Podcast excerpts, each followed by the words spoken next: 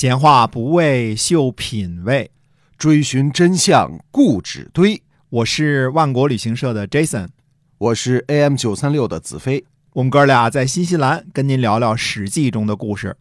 各位听友们，大家好，欢迎收听《史记》中的故事啊。那么我们这个节目呢，是由新西兰万国旅行社的 Jason 为您讲的。我们今天继续的书接上文。嗯，西周二三百年的历史，我们知道的很少。嗯呃，关于西周的事儿呢，主要的来源呢是一些古籍记载下来的追溯啊，还有一些个出土文物，比如说青铜器啊。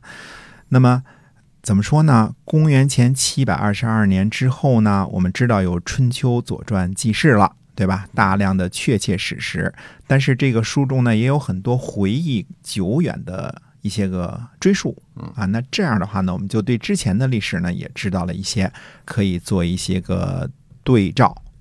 那么历史上说呢，平王东迁得到帮助最多的几个国家呢，是附近的魏国、郑国、晋国和西国国，特别是郑武公和晋文侯。这个前边我们两王并立的时候，阴谋论猜测了一下啊。嗯那这几个国家呢，距离东周王室的洛邑不远，都在周围。血脉上讲呢，又都是姬姓诸侯。嗯周王室呢，称为兄弟之国。周初的时候分封啊，最主要的分封的方式就是以血统。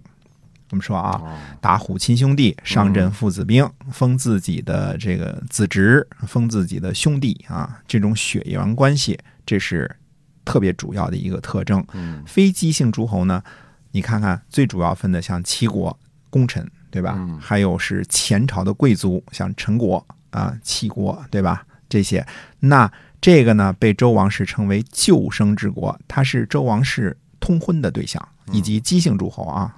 通婚的对象，所以我们说这个王室和诸侯的血脉当中呢，都混有一半的非姬姓血液，这是归功于我们说周有一个很古老的制度，叫做变姓制度，就是辨别姓氏的制度，就是同姓不通婚。呃一个姓氏的一个大族的都自己之间呢不通婚，所以呢，这种血缘关系的靠婚姻的这种纽带，是整个天下当时传承的一个主要的关系嗯啊。那么周王呢，开口闭口不是叔父就是舅父，啊，都是对吧我们家亲戚都是亲戚嘛，不是叔叔伯伯就是舅舅，啊，呃，外甥，对吧？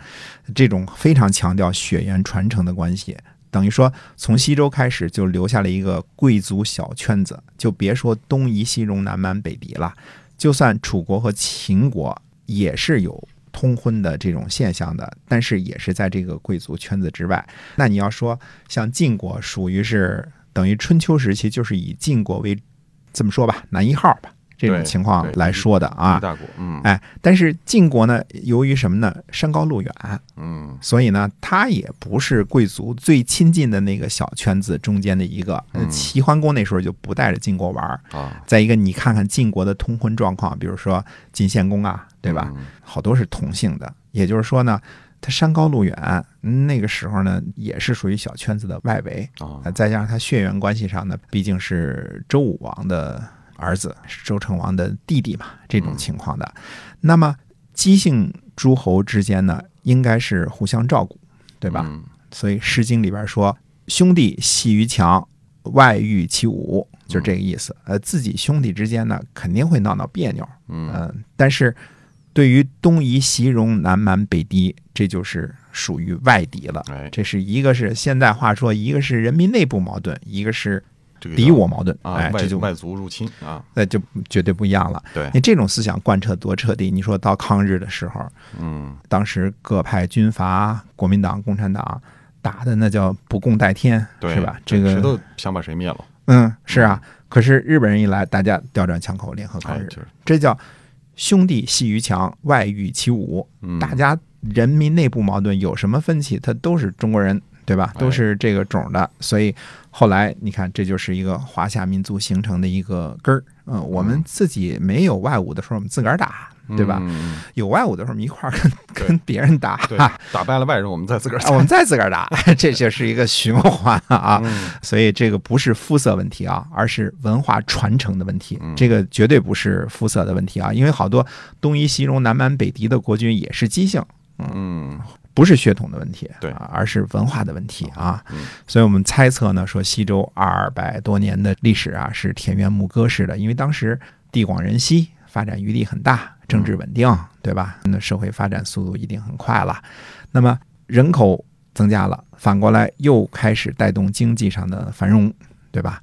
我们说，早在商朝的时期，青铜器就已经被广泛使用了，这个已经被大量的出土文物所证实了。那么周朝呢，肯定是继承了这个青铜器的使用啊，把它用于军事和生产。那么周呢，又特别自己有自己的独特的强项，就是制造战车，那，这也为历史所证实了。所以战车呢，用于战争。可能普通的车辆就用于交通了，这个我们也是可以理解的，这可以想象的嘛，嗯对吧？嗯，生产力得到了发展，生产方式呢有改变，军事和经济呢都得到了提高。嗯那么西周的直辖地呢，就是所谓的渭河谷地，嗯、以及到东都洛邑这一带呢，是天下的中心地带，嗯、所以应该是天下呢最繁荣的地方。实际上，周王室呢，在西周时期呢，它是担负着怎么说呢，用军队保护天下各个诸侯国的这个任务的。嗯我们这个猜测不是瞎说的啊，因为你看到周穆王的时候，你看打西边的戎狄得用周穆王去，对吧？对，打东边的怀疑也是周穆王去啊，一日千里嘛，回救徐荣嘛，这个去围剿徐荣嘛。对，所以现在的话讲来呢，虽然周王室受着供奉，但是也起着保护天下安全的责任。嗯，就有点像这个大家长，就是哎哎平时大家呢都供养着你，但是有了危险的时候要去保护大家哈。哎，嗯对了，而且呢，你看渭河谷地，它在抗戎的最前线，嗯这就跟明成祖似的，为什么要迁都北京？迁都北京，那就是到了抗击蒙古的最前线了。对，所以天子守国门，这个是天子应该承担的义务啊。嗯当然，历史上两种说法，一种就说呢，周穆王的时候穷兵黩武，因为老打仗呢，所以把国力给衰落了。哎，这个有可能啊，嗯因为再强大的国力，打几仗也可能就完蛋了，对啊，对吧？因为打仗是件非常消耗国力、财力、人民的事情又死人是吧？又花好多钱。那么，如果是西周王室担负的是保护天下安全的责任，那么其他的诸侯国相对来说呢，我虽然进贡，但是呢，我没有战争，那相对来说它发展的就快一点了。嗯呃，这个大家也可以想象啊，所以诸侯国跟王室之间的这个实力呢，是由于政治军事的原因造成了此消彼长的局面。这个也你不打仗，当然就消耗少嘛，对对吧？嗯你就踏踏实实发展嘛。那么到了平王东迁的时候呢，实际上已经形成了一种什么格局呢？各个诸侯国的实力在增长之中，周王室的势力呢一下子被打趴下了，因为周王室等于在镐京之役很可能六军全被打散了，因为按照周制啊，嗯。天子是建有六军，一军一万两千五百人啊，然后诸侯呢，大的诸侯才允许建立三军，小的诸侯一军，嗯，再小的诸侯一军都不军啊，这种情况，那这种情况之下呢，你想想啊，各个邦国到了平王东迁的时候，比如说魏国呀、晋国呀、郑国，他反过来要帮助周王室安家落户了，呃，嗯等于是整个的实力对比全都变了。由于之前其他邦国的发展呢，没有什么太多的痕迹和记载，就无迹可寻嗯。我们只知道呢，是郑桓公这一家呢，把他们原来的这个族人呢，从陕西迁到了河南来发展了。嗯那这个呢，距离平王东迁的时间呢，不是特别远啊，因为郑桓公本人就在公元前七百七十一年戎人攻破镐京的战役当中就牺牲了嘛。那么当时呢，他也在河南站住脚了，是靠着旁边的快国和东国国各自让出十个城邑才站住脚的。但是到这个时候，他反过来要帮助周王室了，可见郑国的发展也是很迅速了。嗯，我们说到了公元前七百二十二年春秋左传第一年记事的时候呢，郑庄公为了平定弟弟共叔段的这个叛乱呢，就出兵战车两百乘嗯，这肯定还不是郑庄公的全部军力，两百乘战车，八百匹马，嗯。四马四马一一车嘛，对吧？嗯，六百个全副武装、经过训练的甲士，穿着铠甲、铁叶子啊，嗯，这个还有你得经受过这个驾战车的训练呀、还有武器啊，嗯对吧？革啊，每辆战车呢还配备七十二名步兵，当然这是标配啊，最后未必能够配得齐。我们说这个各国的军队啊，就是暂时按这么说，按照周制来说，可是顷刻之间就召集起一个一万五千名士兵的车兵和步兵的混合兵种。嗯，当时郑国的实力已经非常强大了对，啊，后来郑国也敢跟王军叫板，对吧？嗯？说打周桓王就打周桓王，那你这个已经相当牛了，轻轻松松他就能拿出这么多的军力哈。对的。嗯而在公元前七百二十二年的时候呢，后世的所谓四大强国，四个方向的啊，秦国、楚国、齐国、晋国都还没怎么成型呢嗯，这时候都在发展之中呢。所以我们能够从中华文明能够探究到源头，几个大国的形成、理论的形成，以及这些个东西，我们都能够探讨到最基本的源头，基本上是从公元前七百二十二年起有了这个记录，我们才能知道这些个事情啊。